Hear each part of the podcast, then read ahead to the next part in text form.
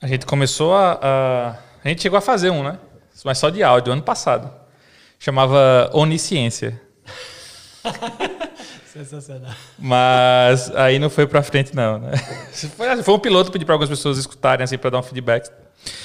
Mas só depois desse negócio da pandemia que. Acho que a pandemia criou esse negócio, né? De, de algumas pessoas é, tentarem a todo custo tirar a sua vontade de, de produzir algum, algum material, né? algum conhecimento. Eu conheço muita gente que a pandemia foi um grande gatilho para eles fazerem isso. E a quantidade de lives? Nossa, é, é. Foi que nem os casos de Covid. Primeiro, agora, agora estabilizou. Estabilizou.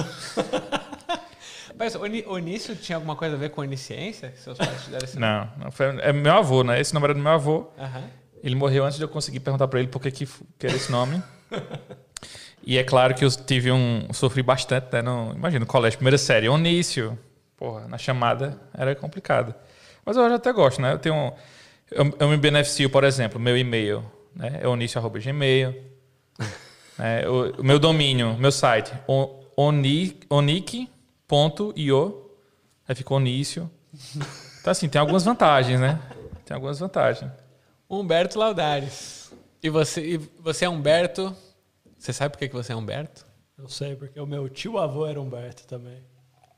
E o meu avô, meus pais estavam sem criatividade, aparentemente. e aí o meu avô falou: por que você não põe o nome de Humberto? Porque o tio-avô da outra parte é tão simpático. E aí puseram Humberto. Qual que é a história da família? Ixi, Maria. Bem, minha família é lá do interior de Minas, né, do sul de Minas.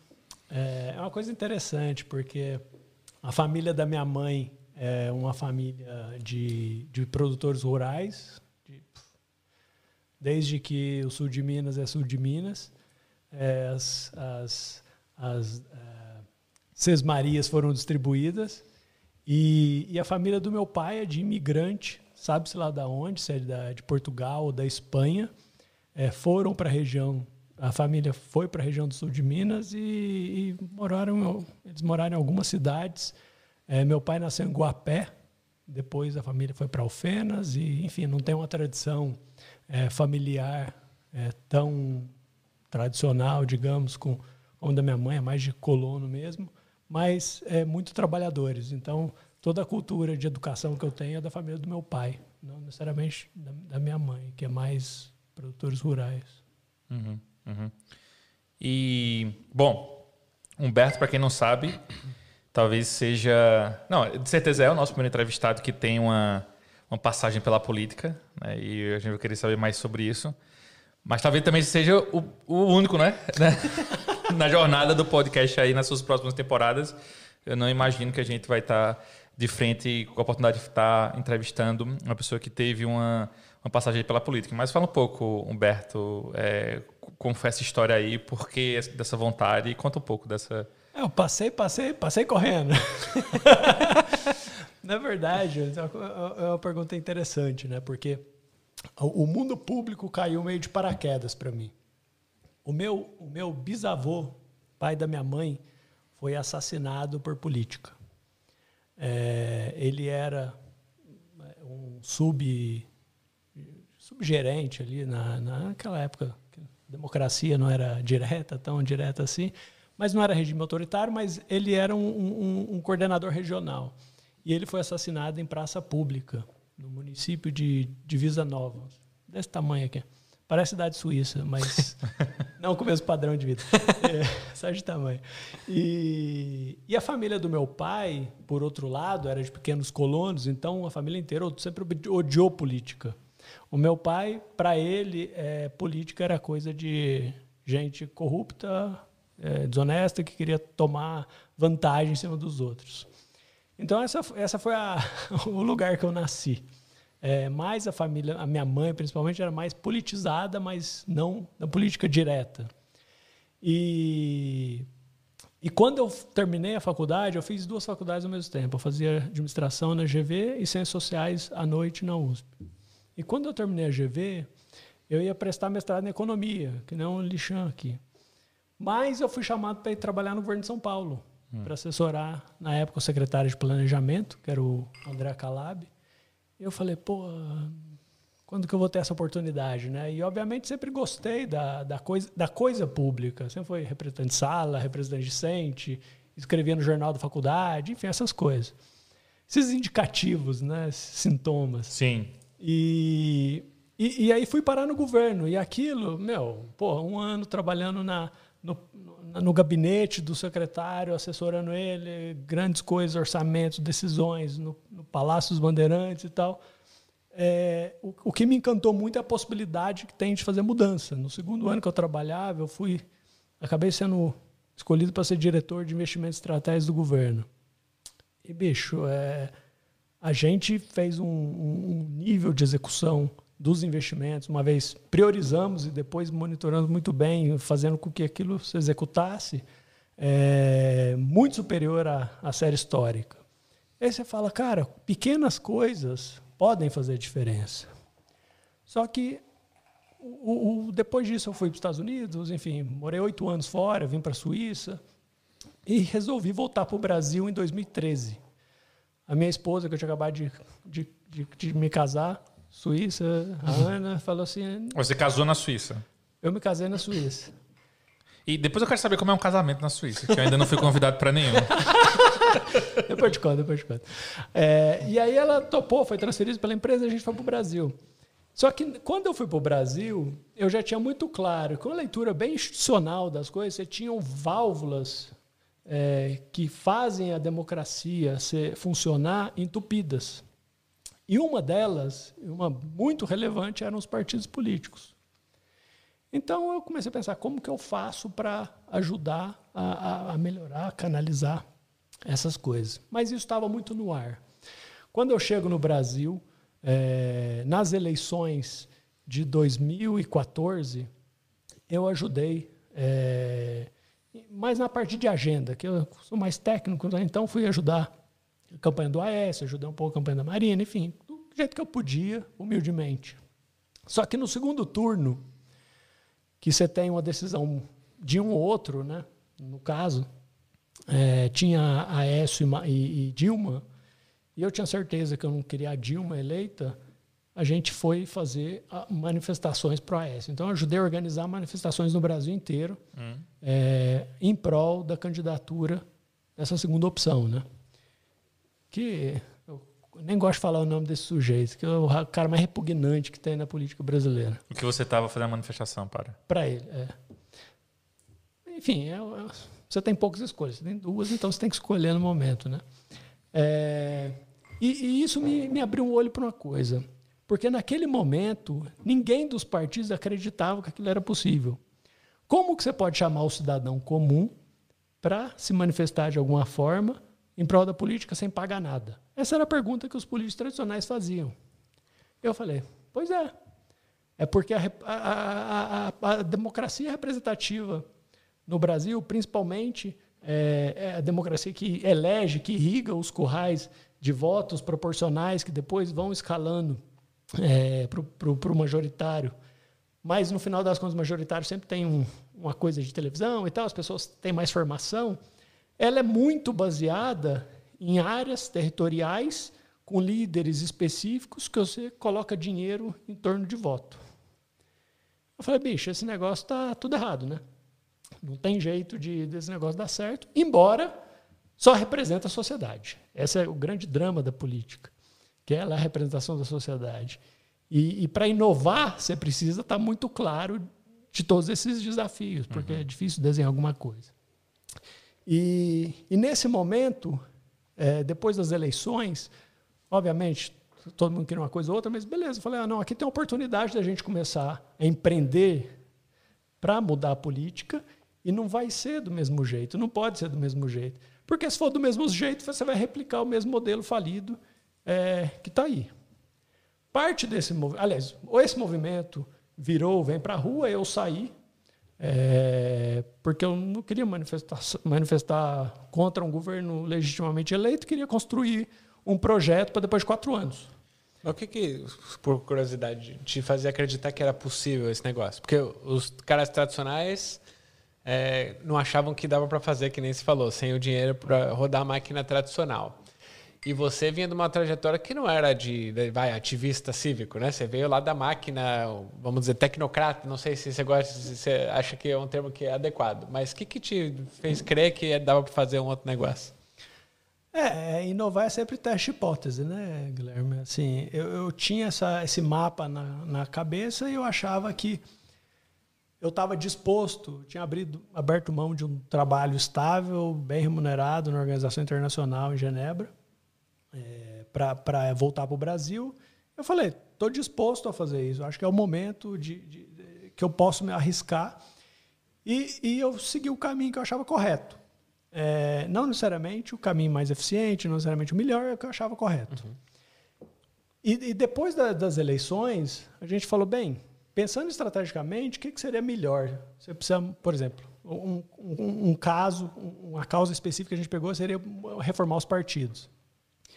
Mas é muito difícil renovar vários. Então a gente pegou e falou: por que, que a gente tenta renovar um partido que, no caso, é, ganhou as eleições e a mobilização da sociedade civil foi, foi perdeu as eleições foi importante pelo menos para não perder tão feio ou para não parecer tão feio é, e aí a gente montou o Onda Azul que tinha uma carta que falava assim ó a gente gostaria de participar de, de nos filiar a esse partido porém precisa ter transparência partidária precisa ter representatividade de diferentes é, estratos da sociedade se você quiser, minorias ou, não, mas todo mundo representado na, nas estruturas partidárias, precisaria ter formação de, de lideranças.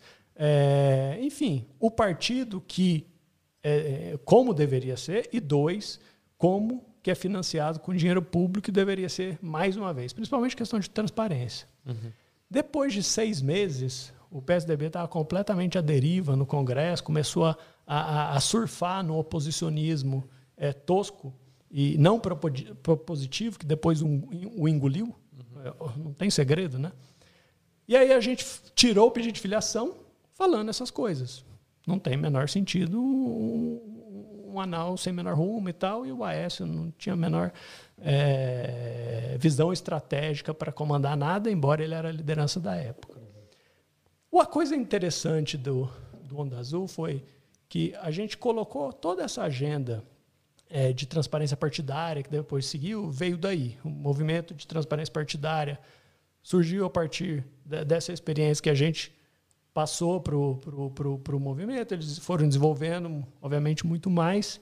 É, essa foi uma coisa bacana. A outra coisa bacana que, que, que surgiu foi a própria agenda, que confundia o, o establishment político, né? porque a gente defendia progressismo de, de política social para igualar as oportunidades. É, economia é, responsa responsável e sustentabilidade. Aí o jornalista fala assim, mas você está defendendo PT, PSDB, rede? Eu falei, não, a gente está defendendo o que faz sentido a partir da ciência, do interesse do cidadão, é, a agenda que deveria o Brasil deveria adotar. Né? Isso, por mais que tenha acabado, é, acabou influenciando, direto ou indiretamente, outros movimentos depois, que foi fundamental. Então, eu fiquei, nessa época, só para retomar a tua pergunta, que eu estou na linha, mas assim, eu fui trabalhar na, na, na, Secretaria da Fazenda com o Calab, meu primeiro chefe novamente, fui trabalhar no Senado, dois anos com o senador Tasso Gereissati, foi uma experiência incrível. A gente conseguiu fazer coisas muito é, inovadoras depois do Onda Azul, ou seja, não tinha vínculo partidário. Uhum é, coisas muito inovadoras, seja na Comissão de Assuntos Econômicos ou na Comissão de Relações Exteriores. É, mas, em paralelo, eu fiquei muito no ativismo, é, que na verdade não é ativismo, acho que é mais um, uma tentativa de empreender, uhum. de criar alguma inovação no âmbito político. Uhum. Que daí eu ajudei a criar o Agora, o Renova BR, é, me associei, de certa forma, ao Livres também. E, e, e isso era o meu envolvimento político, de fato. Na, na, na, política institucional, tecnocrática, que, que sim eu sou, eu acho que esse é o nome mesmo, é, eu sempre fui um profissional. Eu nunca fiz política no meu trabalho, é, no governo ou no Senado. Eu sempre fui, fui um profissional do jeito que tem que ser, com a descrição que precisa ser. Nunca usei coisas profissionais para publicar coisa em rede, para fazer nada. É, mas, em paralelo, eu tinha essa ação de, de cidadão é, em prol da, da renovação política. E aí veio minha passagem política. A passagem política é quando eu falei, beleza, agora você é candidato. É, e foi curioso. É. Mas é, era óbvio isso para você quando você começou a organizar as, as forças aí? Para candidatura? É. Quando você, como, por exemplo, quando começou o Onda Azul, depois, assim, agora, Renova, foi uma coisa que foi crescendo e você, puta, minha vontade também tá na linha de frente? Ou você já sabia lá atrás? Ou como foi? Não. É, eu te conto por quê. Foi, a decisão foi aqui na Suíça. Porque todo final de ano a gente vinha para cá. É, agora fez três anos do, do Renova. É, foi dia 7 de, de outubro. E nessa época eu estava com a filha pequena, é, fazendo esse projeto, estava fazendo a estratégia, né? À noite, trabalhando no Senado, enfim, correndo. E minha mãe estava fazendo um tratamento de, de, de, câncer. E no dia 10 ela entrou, que era aniversário dela, ela entrou na sala de cirurgia. Dia 7 de novembro ela faleceu. E aí a gente veio no final do ano, há três anos para cá, e aí eu falei assim, Ana, a gente precisa decidir se a gente é, volta para cá, porque, enfim, ela queria de alguma forma, né? É legítimo. É, ou, se for ficar no Brasil dessa vez, eu, eu saio candidato. Por quê? Não era óbvio. E nem era lógico, do ponto de vista de estratégia política e tal. Mas eu não tinha mais. É, eu não tinha mais tempo. Ou eu faz, faria isso, ou eu precisaria já planejar minha volta para cá. É, porque num casal, ainda mais casal binacional, é, essa variável é importante, né? Você tem, sempre tem que ter essa dimensão. E ela topou e foi, meu, mega parceira é, durante a eleição toda, todo o processo, a gente com filha pequena, ela trabalhando para tudo qualquer lugar, eu viajando que não doida, ela viajando que não é doida também, e tudo funcionou muito bem. É, mas quando começa o processo, aí tem outras coisas, né? Um, não tem, mas você tem, de novo, hipótese. Pode ser que dê. O pode ser que dê, ainda mais num proporcional, que é uma candidatura de deputado federal, você tem alguns condicionantes. Ah, talvez você tenha um candidato a presidente. No meu caso, não, não ocorreu. É, eu me filiei a um partido chamado PPS, que o qual o presidente Roberto Freire não quis mudar o nome antes. É, e, e, e eu estava sozinho, assim, era 100% independente. Não tinha, estava até na executiva nacional do partido representando os movimentos de renovação, mas não estava sozinho. Foi uma campanha solitária, é, do ponto de vista que, sendo que numa campanha proporcional é muito importante você ter essa coisa que arrasta e você é beneficiado ou tem uma coisa maior. No meu caso específico, com um viés mais econômico, por mais que tenha uma pegada social, mas as pessoas falam, pô, você fez doutorado em economia, você, você gosta de economia, por que você está no Partido Socialista? E essa é, era recorrentemente a principal é, coisa que vinha na minha campanha. Por que, que você estava no Partido Socialista? eu te respondo depois. E eu falei, bem, e, e, aí a segunda pergunta era, mas por que, que você não está no novo? É, então, assim. Foi... Por que, que, você não, que, que você não estava no novo mesmo? Eu te respondo, é, eu te respondo. Bem, no caso do PPS, a gente pediu, o Daniel Coelho é, também foi um, um, que é da, da tua terra, foi também um que brigou muito para mudar o nome do PPS. É, mas o Roberto Freire, também é da sua terra, mas ele era um cara meio sui generis, né? Ele é um coronel do partido lá e trata como seu de fato. E, e, e sei lá por que ele não quis. Mas foi um desastre nessa eleição. Hum. Foi um desastre. Principalmente para candidaturas de opinião que não certo. comprariam um voto. Né? Agora, o novo, por outro lado, é, também não era aderente. O, o, PPS me dava a liberdade para defender o que eu quisesse. Eu não tinha um logo no, partido, nas coisas. O novo, eu precisaria ter comprar uma camisa laranja, precisaria ter chapéu laranja e ficar batendo em bandeiras do novo que algumas eu nem tenho problema de defender, mas eles têm problema de defender várias que eu teria. Uhum, uhum. Então, hoje, por exemplo, eu tenho amigos lá, como tem PSOL, PT, PSDB, DEM, tudo qualquer partido, mas alguns falam, pô, Humberto, me ajuda a achar alguém que, que mexa com o meio ambiente. Eu falei, bem, vocês falavam que isso não era necessário é, é, necessário. Não é só saúde e educação. Saúde e educação é mega necessário, mas também é necessário e, e esse era o discurso. Nunca tinha o interesse de falar sobre os grandes, vários problemas do Estado. É, era tamanho de Estado, é, mas isso aí, meu, você sabe. Então, não me identificava, eu achava que eu poderia ter mais problema. Uhum. Embora, eleitoralmente, seria 320 vezes melhor. É.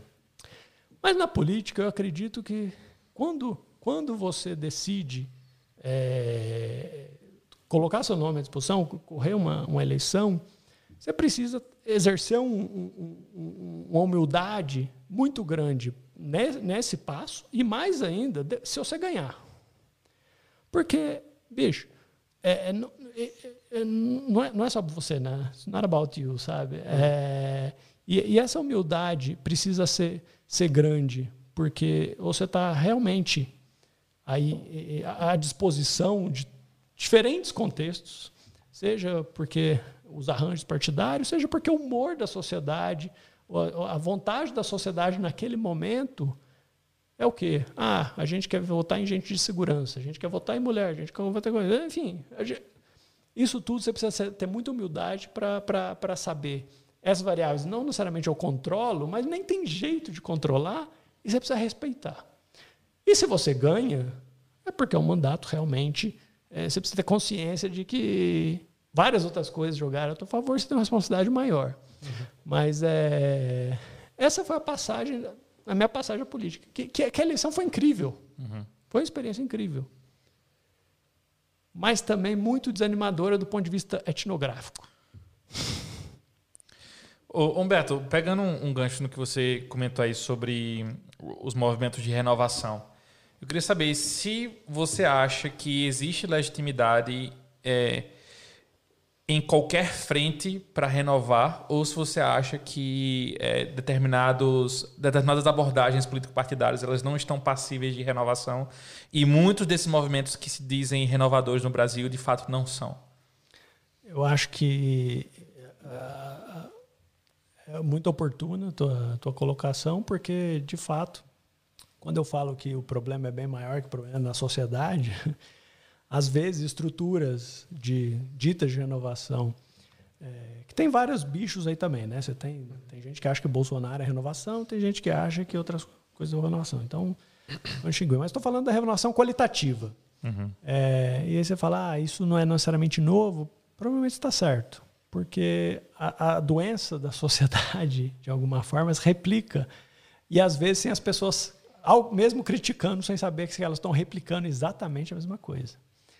Como eu tive, eu acho que um pouco mais de experiência, é, por mais que seja indireta, com, com, a política mais tradicional, tem várias coisas que eu prefiro é, grandes lideranças mais antigas, muito mais genuínas que alguém que você fala que é a renovação de hoje e levanta essa bandeira. Uhum. Pô, se você me fala quem nomes como o Mário Covas, mesmo o Tasso, o Fernando Henrique, é, para pegar os três que eu tenho mais afinidade. Pô, esses caras é, é, é, outra, é outra liga. Eu acho que até o Serra, de alguma forma, também, um gestor incrível. Você vai falar, todos são isso, aquilo. Não, pega, pega coisas boas. Uhum. Mas essas coisas boas talvez tenham uma, um DNA aí, uma, uma trajetória bastante é, admiráveis. E, e, e, não adianta negar. A gente sempre falou, a política de renovação que acha que nega, ela é ignorante. Porque você só aprende com os erros e com os acertos do passado e reconhecendo o que é bom e o que é ruim. É, não tem jeito de. Eu falava na época para o PSB, como você vai negar coisa boa do governo Lula? As pessoas veem. O, o, cidadão comum não é politizado. Ele sente na pele o que é bom o que é ruim, mesmo que imediatamente o que é bom para ele pode ser ruim no futuro, mas é assim. É o caso do Bolsonaro agora com a transferência de renda. Uhum. É, então, é um pouco da, da, da, da, minha impressão. O Brasil tem desafios enormes e, e, e eu não acho que ninguém é porta-voz da, da o, o, legítimo porta-voz do, do, purismo aí do que seria bom, o que seria ruim. Uhum. Tudo tem seus problemas, mas a gente precisa ver um jeito, pelo menos gerar inovações que possam virar exemplo. Eu, eu acredito nisso, nesse caos. E nesse tema da inovação, e foi legal que você colocou como né, empreendedorismo político. É, o que que até para quem não conhece o que são os movimentos e o que é o Renova, por exemplo, para você que que inovação significou agora? Que inovação significou o Renova? E também para você agora, com um pouco de tempo depois, qual que é o saldo desses movimentos todos? Né? Acredito, agora Brasil 21, o que, que a gente ganhou com isso e o que, que, sei lá, não chegou aonde a gente estava imaginando que ia chegar? Bem, é, é, eu, eu, eu, sempre fui muito realista em relação a onde que a gente poderia chegar. Né? É, eu, no caso do Acredito agora, Livres e tal, tem um, um, esforço de agenda interessante de conquistar mentes, a juventude, um público que não era politizado, enfim. Mas esses movimentos não chegaram na, na base da pirâmide ou no eleitor médio brasileiro. O Renova, eu acho que é, o, é, é de todas essas iniciativas, não é um movimento, mas é uma, é uma, é uma solução é, que acabou trazendo mais impacto. Por quê?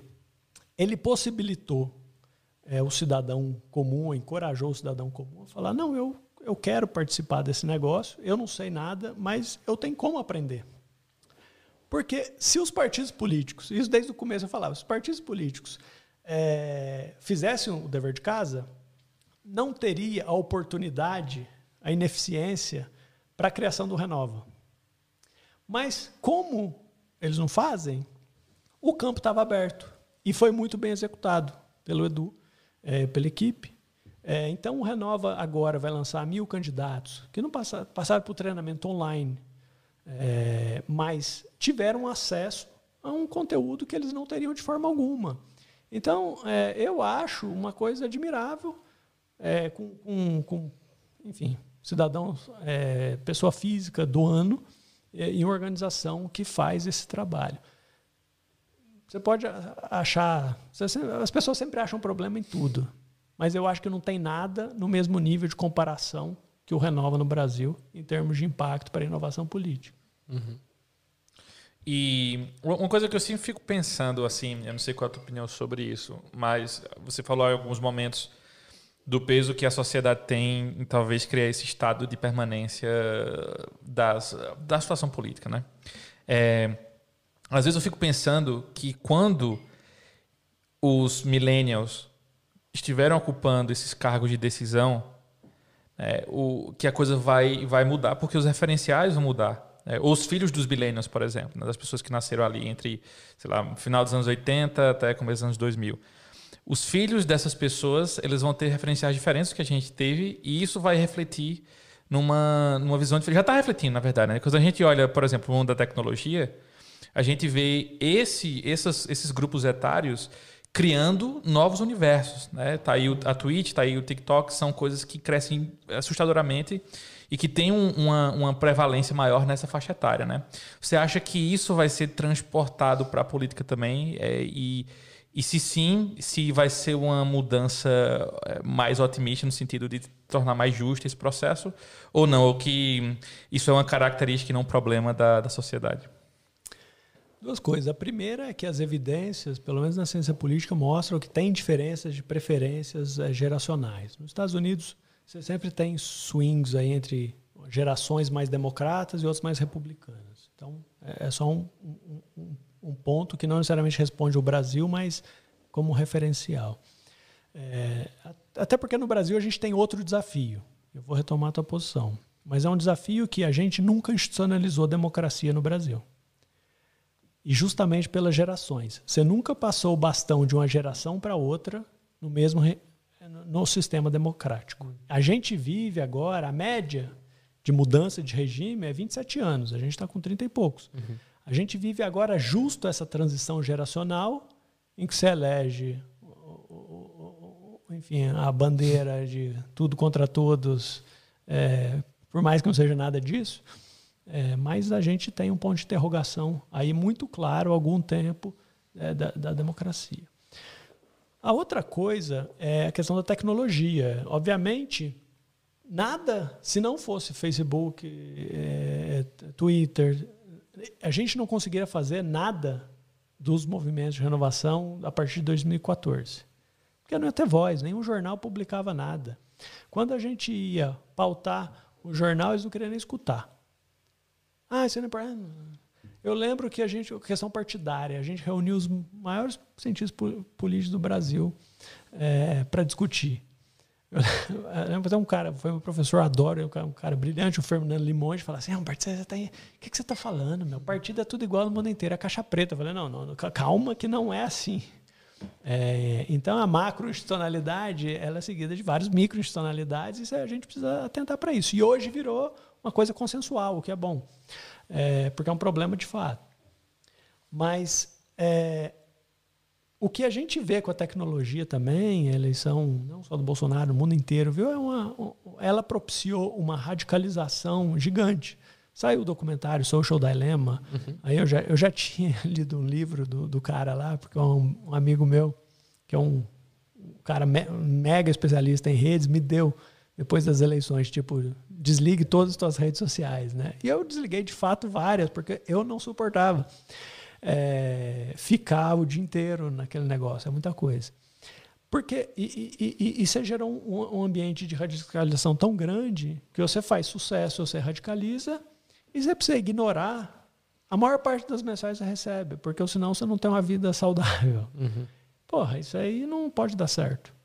É, as gerações é, futuras, como que elas vão lidar com isso e como que a sociedade vai lidar melhorando essas tecnologias é um ponto de interrogação. Uhum. Eu, eu não acho que vai acabar tudo e a gente voltar para a idade da pedra, mas a, a, gente precisa saber criar uma sociedade digital um pouco mais saudável para a sociedade normal. Uhum. É, porque o, o, o, eu, eu não acho que do jeito que está vai criar uma política melhor. Você vai criar um tanto de palhaço lá que fica o dia inteiro fazendo live e não sabe ter uma ideia para propor é, respostas concretas para os problemas do país. É, então, um pouco da minha impressão. E nesse contexto, como é para você? Agora você veio para a Suíça, está aí re, começando, reconstruindo, dando os próximos passos, mas você conseguiu se desligar? De lá ou você manteve o vínculo? Você ainda está ativo, ativista? Porque também o virtual poderia permitir, mas não sei se é, depois das eleições e tudo sobrou energia. Eu acho, eu, assim, energia sobrou, mas para focar em outras coisas, né? Eu acho que a questão de Brasil, para mim, é difícil ser recuperado um vício, né? é, mas eu canalizo, de, eu acho que de forma mais positiva hoje. É, por exemplo, eu sempre achei mídia social uma perda de tempo gigante. Mas eu fazia porque era importante, é... enfim, porque eu fazia. Hoje eu não faço tanto.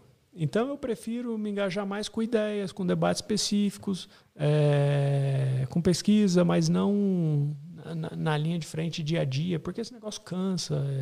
É... Aí eu não estou na pegada. E hoje eu tenho duas filhas em casa que dão trabalho suficiente para ficar perdendo com isso. Mas é, é, a causa maior nunca perde, eu acho. Eu acho que a causa maior nunca perde e a energia tem que ser sempre focalizada para algo que, naquele momento, é, faz mais sentido pessoal, mas você continua contribuindo de alguma forma. É, você falou aí anteriormente do, do, do Social Dilemma, né, lá do documentário do Netflix, que muita gente tem assistido, tem ficado com medo, né? E, e, esse, e esse tema ele trata basicamente da, de como os novos espaços estão agora interferindo no, no mundo real. Né? Já, já interferia, mas agora parece que está mais, mais é, explícito essa, essa história. Você acha que é, no, no aspecto político, os desastres que aconteceram por causa dessa influência da plataforma internet estando conectada e, e dando palanque para várias situações. Você acha que esse foi o maior dano que ela já causou até agora? Ou você consegue fazer uma, uma projeção de que é possível ter mais danos ainda se a situação é, for dessa maneira e se essas questões do social dilemma, por exemplo, ajudarem a, a tentar trazer esse, esse impacto ainda maior, né? Acho que tem du duas coisas aqui. A primeira coisa é a plataforma ajuda a exacerbar um sentimento que já existe na sociedade uhum. é, ou já, já tem um grande potencial de expansão. No caso do Brasil, a gente é uma sociedade autoritária, de cultura política autoritária é, e profundamente conservadora. Uhum. Então, assim, quando eu vejo é, várias pessoas que eu acabei até perdendo um contato por ser um pouco crítico, mas pego do interior, por exemplo. Nada do que a radicalização atual fala, eles discordavam em algum momento da vida. É que eles não tinham é, para onde canalizar tanta, é, é, tanta desinformação intelectual.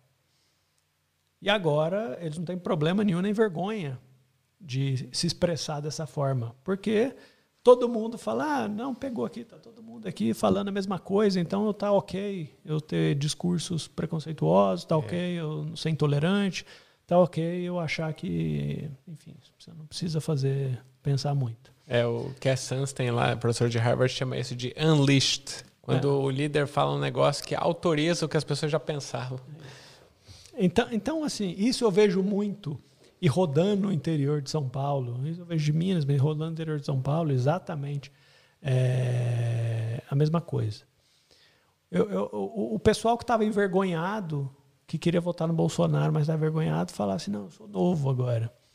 Tanto é que agora o Partido Novo está rachado, né? Tem, o, é. tem o, o, pessoal que eles falam que é esquerdista, que é o pessoal do Novo, e tem, obviamente, uma playboyzada bolsonarista hum. que gostou do, do, dos tapetes de Brasília. E, enfim, sempre foram bolsonaristas também, preconceituosos, burros, não estudavam, mas agora, é, enfim, estão na, na, na, nas alçadas do poder. Ops. Que é um desastre novo, que tem muita gente boa. Uhum.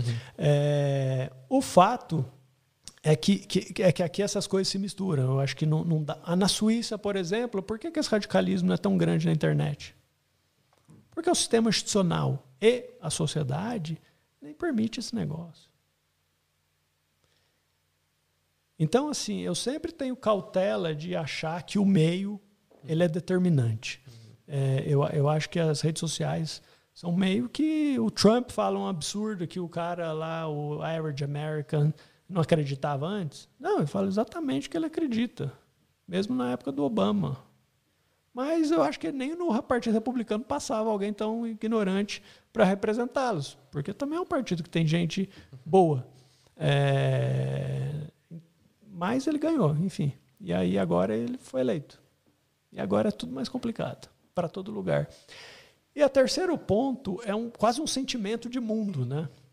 Esse sentimento que as coisas parecem que vão se espalhando sem saber como se espalham, né?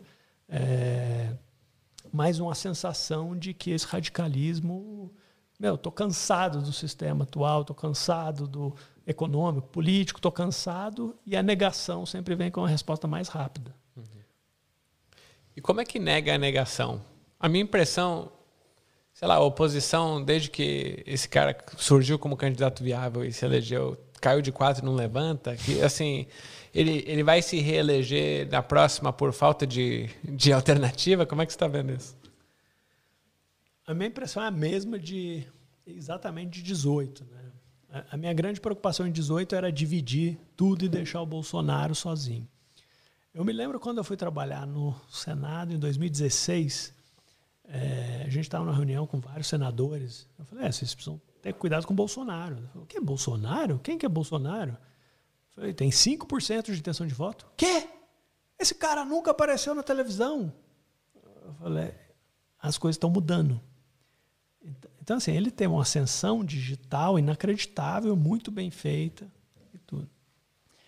Como que você vai é, é, é, combater isso? E naquela época eu já tinha uma preocupação muito grande de, da fragmentação, que ele ia ficar sozinho, segundo turno com o PT ele ganhava. Uhum.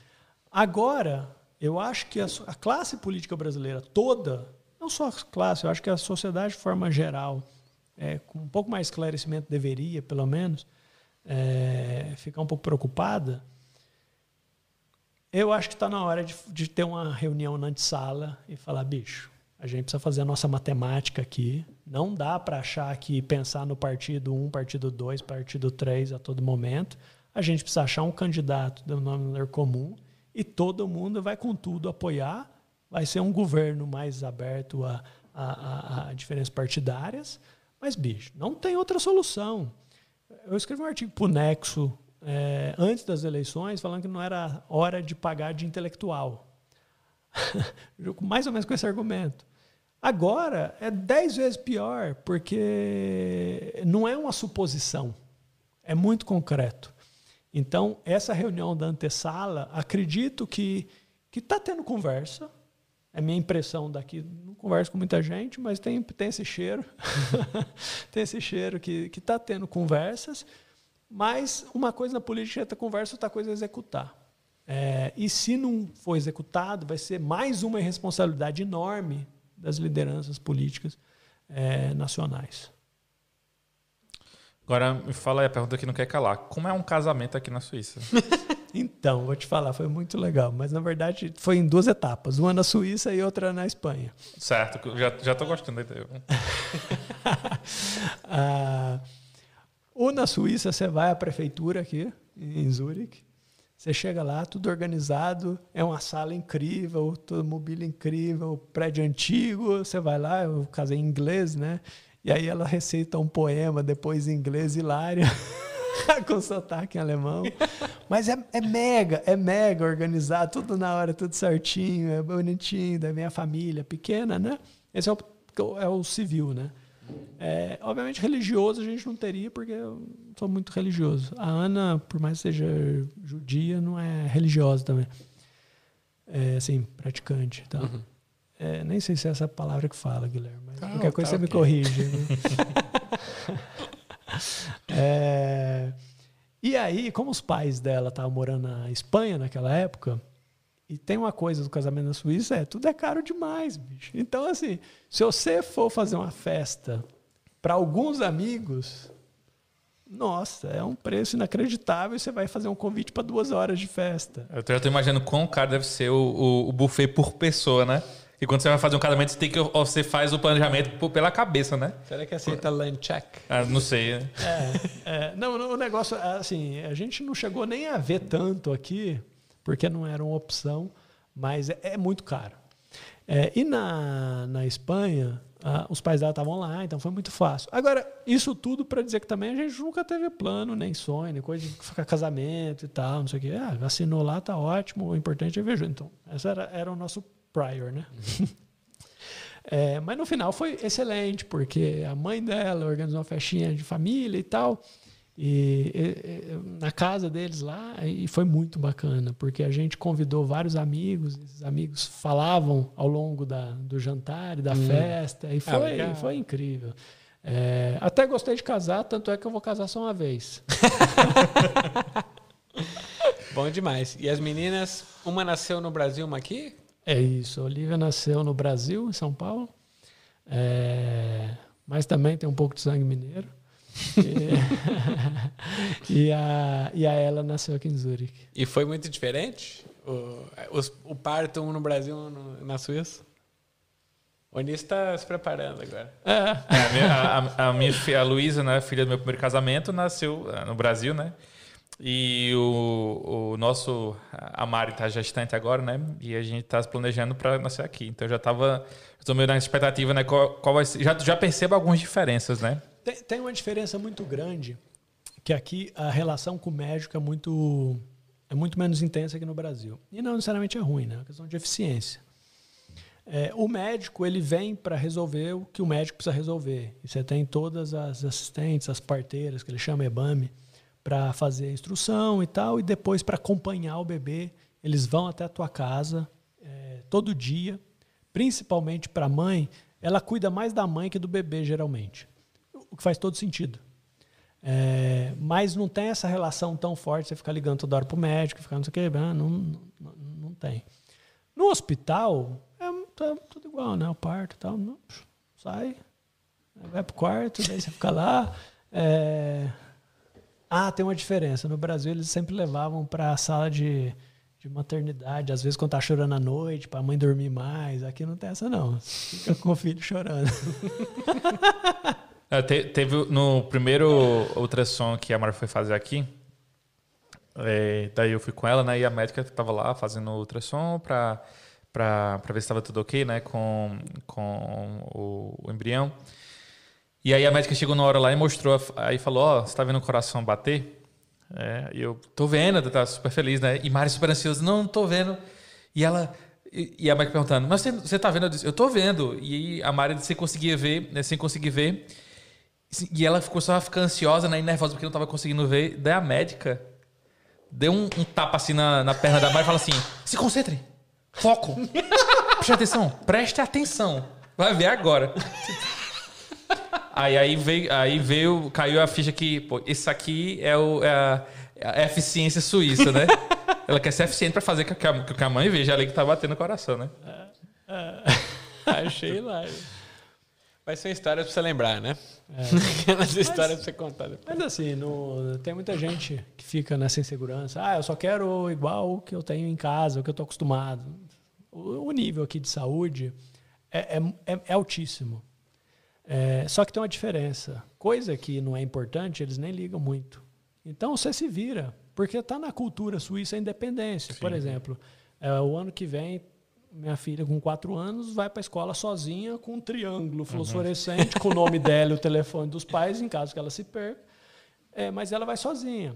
É, já na escola é, tem a cultura da independência. Ela faz bagunça de manhã em casa, que elas acordam bem cedo, às 16 horas, 5 e meia, enfim. Depende. Hum.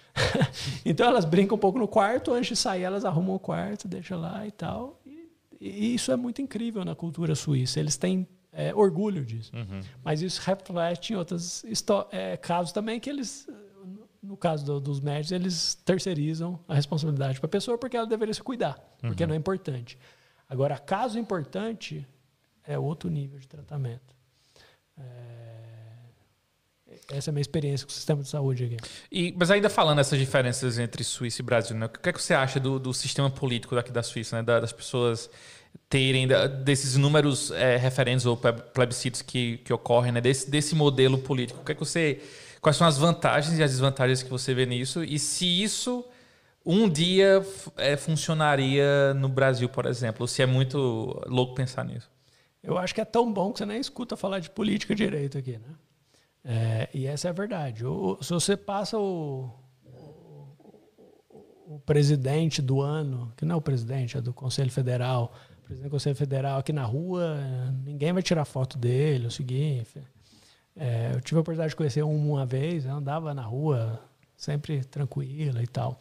Não tem essa figura. Uhum. É, e parte disso é como o Estado se formou desde 1291, a formação muito descentralizada dos cantões é, e a organização política que, que inibe a, o personalismo. É, e, ao mesmo tempo, tem um nível de participação direta enorme. Né? Em qualquer outro país do mundo que eu conheço, esse negócio não dá certo. Porque você exige da sociedade uma responsabilidade que se você não cria essa responsabilidade coletiva ao longo dos anos, e geralmente você só pode ter um tilt para criar isso numa guerra, numa pandemia, num evento, num evento mega extremo, em que você vai construindo ao longo do tempo um negócio desse, é, porque o modelo em que tudo é tão direto assim, é, sei lá, você vai falir o Estado, ou vai levar guerra, ou em épocas de de tensões ou de, de, de radicalismos.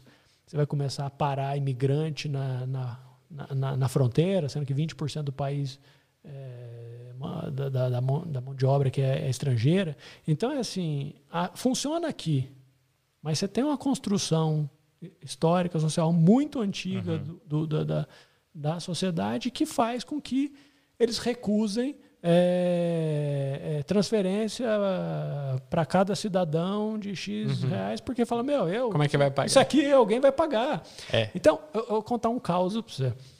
O meu sogro é do Partido Socialista aqui. Foi presidente nacional da juventude, é uma figura, figuraça. É...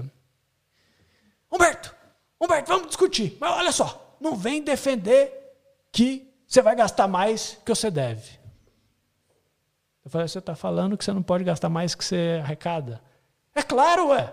Eu falei, nossa, pois é. Um essa é a esquerda, um essa é a esquerda na Suíça.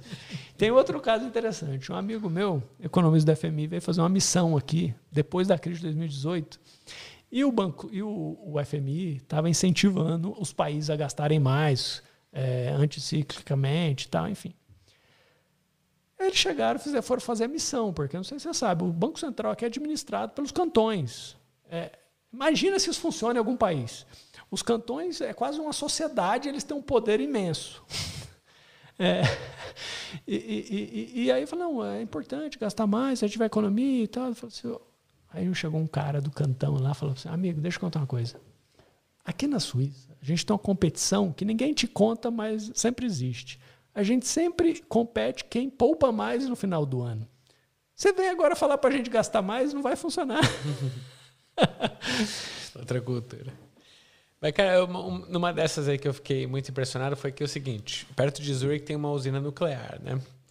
E quando você muda para cá, em geral, eles te dão. Você vai lá no distrito do Kreisbüro, que é o, sei lá, o negócio escritório central lá, e eles te dão uma pílula de antirradiação, então é um negócio bem impressionante, para caso haja um vazamento nuclear e tal. Aí já tinha, quando eu mudei para cá, era já o terceiro referendo que estava rolando para fechar a usina nuclear. E tinha sido rejeitado já as últimas duas vezes. Eu fiquei pensando, por que esses caras estão rejeitando? Alguém aqui é a favor de usina nuclear, né, energia suja? Qual que é a lógica? E aí me explicaram que não é que as pessoas eram contra fechar, elas eram contra o plano específico que estava sendo proposto e vem pelo correio quando é para você votar com a planilha do Excel lá e o cara olhava cada eleitor ali na planilha não concordava com o plano de fechamento. E na terceira versão finalmente eles aprovaram. Eu achei isso encantador mas aí óbvio que me gerou uma reflexão. É, o problema do ovo da galinha meio que no Brasil. Será que se a gente ou do Brexit se a gente fizesse, se fosse parte da cultura de todo mundo votar o tempo todo, será que não teria acontecido o Brexit? Ou é que as sociedades são totalmente diferentes? Eu, eu, eu, acho, eu, eu, acho que é óbvio, essa é, é, esse é o dilema de implementar alguma coisa nesse nível. É, e, e, aqui, meu, minha esposa sempre recebeu a votação, mesmo no Brasil e tal. Nossa, é uma coisa inacreditável. Você tem ali o plano do governo, por que, que o governo recomenda, porque rejeita, planilha, plano, plano arquitetônico das coisas, é incrível. Mas, mas assim, eu concordo contigo, Guilherme. Mas esses testes não, não, não é possível começar numa escala nacional. Você precisa começar local e começar a testar e ver como que essa, porque é, é, é, enfim é a tua área em economia mas na, é, é, se você implementa uma medida dessa nacionalmente pode ter eu não estou falando só de Brasil não da Nigéria implementa na França você explode o país é, então, então, é assim, começa a testar e ver, eu acho que, mas é um negócio que mesmo assim vai demorar. Não adianta. É um nível de responsabilidade individual em relação ao coletivo muito grande. Uhum. Eu acho que isso é o que mais falta no Brasil. É, é, é, é inacreditável como que pensar o coletivo não faz parte de quase nenhuma esfera. É, eu, eu lembro que, lá, em 2010, eu comecei a trabalhar como residente em saúde coletiva na Secretaria de Saúde de Recife. E eu trabalhava no, num distrito que era o que tinha maior incidência de dengue. E naquela época já existiam diversas evidências mostrando o papel que o cidadão tem na manutenção ali do status da dengue, né? Uma vez que o, se o cidadão é, mantém ali os focos viáveis, os criadores viáveis para o mosquito, isso aí vai, vai perdurar ali no, no ambiente. Mas mesmo assim, mesmo sabendo disso, o cidadão né, não, não se enxergava nessa né, responsabilidade individual que o cidadão teria na, com a preocupação com o coletivo, ela era muito impassã. E a gente né, sai de 2010 e vai para 2020 com a história do Covid, em que no começo da pandemia tinha muito isso da preocupação coletiva, a gente viu vários, não, é, obviamente em outros lugares do mundo também, mas no Brasil chamava muita atenção como as pessoas também estavam meio nem aí dessa responsabilidade, né? Então, me parece uma característica é, é, do Brasil ter essa ausência ou essa deficiência de entender a importância que você, que a tua, que a tua atividade, a atuação tem na vida do outro, mas que ao mesmo tempo é, é um pouco do que eu tinha perguntado antes, né? Se essa se a mudança de geração se vai ser uma esperança para que isso se, se, se reconstrua, né? Ou, ou, nem, ou nem se reconstrua, mas se construa de fato, né? Que essa, essa preocupação com o coletivo, ela de fato é, essa nova geração tem essa camada aí, é, é consciente dessa, dessa parte. Né? É. O Eunice até tem uma história que eu aprendi muito com ela, que é da. Se eu lembrar direito, você me corrija, que era a leishmaniose, uma doença que tinha muito tempo no Brasil, mas que só quando pegou os ricos em Porto de Galinhas... É esquistossomose. Esquistossomose. Isso, conta isso. aí, conta aí que é melhor que eu. Não, então... É, é a doença certa. um, em 2000, no ano 2000, a minha uma pesquisadora lá da Fiocruz, a Constança Barbosa, que foi minha orientadora na residência e no mestrado, ela foi... Ela é, documentou é, o primeiro caso de um surto epidêmico no mundo de estossomose. É. Antes não existia. A estossomose não tem essa característica aguda, né? assim, de, de, de ter um surto. Ela tem uma característica mais crônica. Né? Ela vai pegando as pessoas que têm uma exposição sistemática aos ambientes que são propícios para ela adoecer e isso, isso acontece. Mas ela documentou porque em Porto de Galinhas, né, uma praia é, de elite né, no Brasil. É, em do, no ano de 2010, Porto de Galinhas tinha sido eleito 10 vezes a melhor praia do Brasil. Então, tinha um, um componente muito apelativo no sentido do turismo. É, no ano de 2000, ela teve esse surto epidêmico. Mais de 400 pessoas pegaram a estossomose aguda lá. E foi um movimento interessante porque foi a primeira vez que a estossomose esteve ligada, ou foi uma das poucas vezes que a estossomose esteve ligada a, ou melhor, não esteve ligada ao estado social. Porque ela pegava tanto as pessoas que residiam ali num lugar sem saneamento, como as pessoas que tinham casa de veraneio em, em Porto de Galinhas, é, em, em, seguintes situações. É, situações que aconteceram de fato. Imagina que é, para você pegar a estossomose, você tem que ter ali uma, uma coleção hídrica, né? uma poça que tem ali um, as larvas ali do, do, do parasita viáveis. E aí, quando a, a mãe, né, com o pai, tava voltando ali com os filhos da praia, né, de ter passado ali sua manhã gastando não sei quanto na à beira-mar ali com, com petiscos e bebidas. Chegava em casa, né, na sua casa ali bem localizada no centro de Porto de Galinhas, e aí antes de entrar falava, ah, é, é, meu filho, vá, é, passa, vá lavar o pé na poça para não sujar de, de, de, terra, de areia dentro de casa. E num momento como esse ele acabava pegando, né, contraindo a estossomose. Então é, é interessante ver como é, essa doença lá é, teve, nesse momento específico da história, né, teve essa, essa democratização. Né? Tanto as pessoas pobres como as ricas estavam pegando por uma característica interessante que, que Portugal lhes proporcionava. Mas isso também aconteceu com o Covid, né? Foi o que Total. as influenciadoras falaram no começo, né? Ah, essa doença é democrática. que Não, eu, eu rodei regressão nível diário nos casos do Brasil. Uhum. É, bem, no, no caso, não foi diário, foi, foi, foi porque eu não tinha dado. Uhum. Até tentei os dados de, de comércio, mas não, não, dava diário. Mas assim, quando você pega o agregado, é, nos países em desenvolvimento, todos, a, a, o PIB, geralmente, a renda, geralmente é, é positivamente correlacionada ao, ao, Covid, mas uhum. não necessariamente significante. E desigualdade é sempre positiva e significante. Uhum. No Brasil, é, é na, no país inteiro, é positivo a, a, a renda, no geral, uhum. insignificante, e desigualdade altamente positiva e significante. Uhum. Então, é, assim, faz sentido porque as cidades mais ricas, foi, primeiro foi da onde começou, né? Brasília é. foi o primeiro polo ali, uhum. São Paulo e Brasília. Uhum. É, mas mesmo os centros maiores mas ela dissemina muito mais onde é mais desigual, o que faz mais sentido ainda. Uhum. E aí você começa a escutar as frases pérolas né, da, da elite econômica brasileira sobre o Covid. Ah, não, está tudo controlado aqui. O problema são as favelas. Está tudo controlado. Eu que vou no hospital XYZ, que não está nem ligado os dados no, no, no, no, nos reportes do SUS, mas na favela é outra realidade. A favela, enfim, já já está controlada aqui no meu bairro. É, e aí a disseminação desse negócio vai muito pior, não só nas, nas regiões periféricas grandes, mas nos municípios maiores, é, é de interiores. E também não começa necessariamente pela periferia.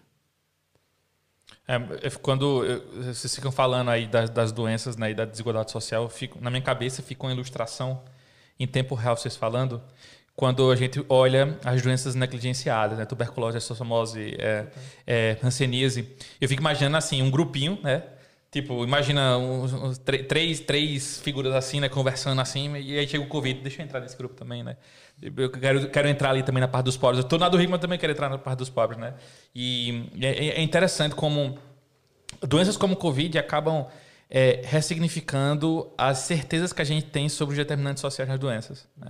Porque é, aquele trabalho que a gente fez lá do Brasil Sem Corona, né? Do, do é, a gente viu ali em Santo André aquela, aquela movimentação, né? Que aparentemente tinha uma migração num determinado período da doença dos estratos mais ricos para os mais pobres né, depois.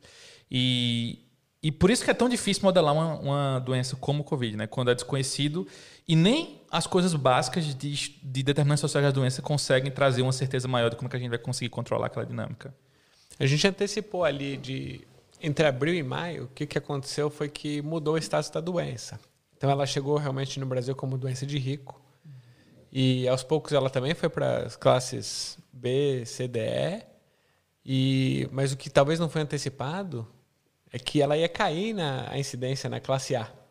E a gente viu isso lá nesses dados né, de vigilância participativa. Uhum. Então, as pessoas reportando sintomas caiu ali. E, de fato, por que, isso importa? Porque muda discurso. As pessoas começaram a falar que não era mais problema. A economia é a prioridade. Exato. Então, é, é impressionante como... No final, eu, eu, fiquei pensando nisso várias vezes. E eu penso isso o tempo todo. Né? Você estava dizendo assim, a política é o retrato da sociedade. É verdade, mas principalmente o retrato das elites, não? É. É o retrato das elites é verdade, mas quando você pensa no como as fun eleições funcionam, é, quem não é da elite é cúmplice também hum. do, do, próprio sistema, sabe? É, porque se você pensa bem, hoje, é, o Onísio gosta das novas gerações. Eu acho que as novas gerações nunca trazem uma resposta tão rápida assim. Mas sou otimista também. Tem que ser, senão meu, é difícil viver, né? É, mas, mas, a gente viu de, de, desde as expans, da expansão do ensino nos anos 80, 90, é, hoje tem um retrato muito claro. Você tem pessoas na periferia educada, edu, educadas, pessoas que fizeram universidade de diferentes formas, sejam por universidade pública, ou seja, enfim, é, tem movimentos nas periferias também para fazer uma política que a gente que a gente está falando aqui, que também não é o caso, enfim, não, eu não, não acho que essa questão só de classe, mas é, tem uma grande parte que, que, que se vende ao jogo. É, e, e, eu espero que essa maior educação gere, de fato, um, um estranhamento desse método, porque, meu, comprar voto é uma coisa bizarra. Por mais que se dê indiretamente. Agora, tão ruim como o cara que compra voto, é uma, é uma coisa mais perigosa ainda, que cresce mais ainda no Brasil, que é o papel das igrejas na, na uhum. política. Uhum. E, e, não é só de uma igreja. É, se, você, se você sai candidato, se você não é uma celebridade, se você não tem um time de futebol, é, se você não tem a, a chancela de uma igreja, ou a máquina do partido, é muito difícil você ser eleito. E, e, assim, se você colocar hoje a voto no Congresso medidas como aborto, é, medidas como taxação de todas, mudança da, da, da regulação das igrejas, é, cobrança de imposto, bicho, você pega todos os partidos lá, a maioria, ninguém vota. Pode ser progressista ao quadrado, xadrez à esquerda, à direita. Não vota, porque o cara que precisa eleitoralmente da igreja pode morar, trabalhar na Faria Lima. Ele pode ser do pessoal ao novo. Tem muitos. Então, assim, é, esse, esse é, um, é, é uma das amarras que acaba fazendo que você tenha um voto barato. O voto barato no Brasil, tipicamente, é o voto da igreja ou X igrejas. Porque você não paga mais. Ali você tem uma, um mecanismo de disseminação do teu voto muito grande. E isso é um negócio bizarro. É. Não, e já que você está falando aí de diferenças é, financeiras, e vai parecer que não tem nada a ver o que eu vou falar, mas tem, vai ter uma conexão ali, vocês vão perceber ao longo do processo. É, é doido, né? Como, se, como, tem restaurante que custa tão caro, tão barato, né? E uma vez o Gui me mandou uma foto de um, de um lugar que ele tinha ido jantar. E eu disse, puta que pariu, quantas estrelas Michelin tem esse restaurante que você foi? Ele disse, ah, não, foi na casa do Humberto. Humberto que cozinhou pra mim. E eu queria saber de onde foi que veio esse talento da gastronomia, porque eu vi a foto do prato e eu até hoje não acredito, só vou acreditar um dia quando eu for lá é, experimentar, né, pra ver se, o pra ver se aquilo já tá também. feito. Vamos no almoço até para o Guilherme conhecer as meninas e você também. Aí. Mas de onde foi que veio essa, essa paixão pela, pela alta gastronomia? Cara, uma coisa. Eu chamo alta, não? Eu acho, eu acho que ele chama, eu chamo de diversão. É, é, eu fui criado assim em casa, minha mãe sempre gostou de cozinhar, comida tradicional mineira e tal. Meu pai só comia arroz, feijão e carne, achava que, enfim, comida nem precisava existir, porque era um saco comer. Mas eu sempre tinha uma criação de comida não tão muito diversificada. Aos 18 anos, a primeira vez que eu saí do país, é, eu fui fazer uma, vim fazer uma viagem para a Europa é, e, e- e- e testei várias comidas diferentes. Tipo, comida indiana, principalmente. Foi a que mais me chocou. E eu sempre gostei de química na escola. Eu falei, meu, que coisa bizarra esse negócio. que que é? E comecei a pesquisar um pouco. E aí eu comecei a cozinhar a partir de então, porque eu já morava sozinho desde os 15 anos, mas me virava, mas nada. Eu comecei. E eu nunca eu nunca li uma receita, praticamente. Eu vou criando as coisas, mas com o tempo o repertório vai expandindo, Sim. entendeu? É, e eu realmente, eu faço bastante coisa. Às vezes, é, eu lembro o meu ex-chefe foi, foi comer lá em casa uma vez, enfim, somos amigos, né?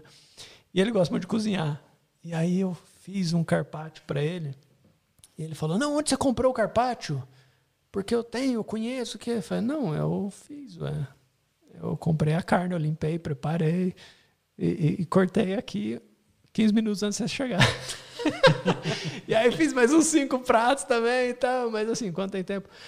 É, é um negócio que eu gosto e eu acho muito, muito relaxante. Porque te desconecta do mundo Sim. de verdade. Então, assim, a cozinha é uma coisa que eu gosto com o tempo. É, no dia a dia eu faço também, mas é coisa mais rápida. mas- E como mineiro, faz falta. O que, que faz falta aqui? Porque os ingredientes aqui são especiais, né? Mas não tem uma cachaça, um, não sei, que, que, um doce de leite. Cachaça eu tenho no meu porão. É, doce de leite é, realmente é um negócio que eu gosto. Com queijo, queijo aqui tem bastante. A goiabada que a minha mãe fazia com a goiaba da fazenda também não tem mais. É, ma- Mas é isso, né? Eu acho que a cultura mineira que ficou demais de comida para mim, uma carne de porco que eu adoro. Um leitão assado, meu Deus do céu, uma coisa incrível. Não acha pernil aqui para comprar no supermercado. Isso para mim é uma coisa. Agora feijão, as coisas eu compro. Eu Aí, faço. Eunice, se achar o pernil. É, se já pernil, eu te digo, né? Porque eu também às vezes me aventuro a fazer umas, algumas comidas brasileiras aqui, tentando achar os análogos, né? Porque de fato é difícil, Mas né? você sabe que eu não tenho essa coisa de cozinhar brasileiro. É, Eu sempre cozinho muito eclético. É, é, eu- eu o que me dá é, tesão mesmo de cozinhar é, é ver essas ver combinações que, que você faz uns experimentos e vê que não nada coisa de exuberante, não. É só é, cozinhar livremente, sem amarras regionais e tal. Eu gosto disso. Então. Legal. Qual que é a sua cachaça preferida? Cacha... mi- Mineira. Não quis se comprometer. Mineira, nor- norte de Minas. Norte de Minas. É, geralmente o melhor lugar para comprar cachaça é no supermercado, no mercado municipal de Belo Horizonte. E eu, como cachaça, como em qualquer coisa, eu gosto de comprar de produção menor é, de pro- e, e- e alguma coisa mais regional. Então é sempre que eu procuro quando eu vou comprar cachaça. Esse é o método. A preferida, eu acho que não tem, não. Aliás, tem uma que o, o dono morreu, agora está inflacionada no, no, no mercado brasileiro lá. Ainda bem que eu tenho umas duas guardadas, que é uma dedo de prosa no, to- no tonel de Amburama. Bom demais. E, nossa, muito boa. Mas enfim, tem outras várias muito boas.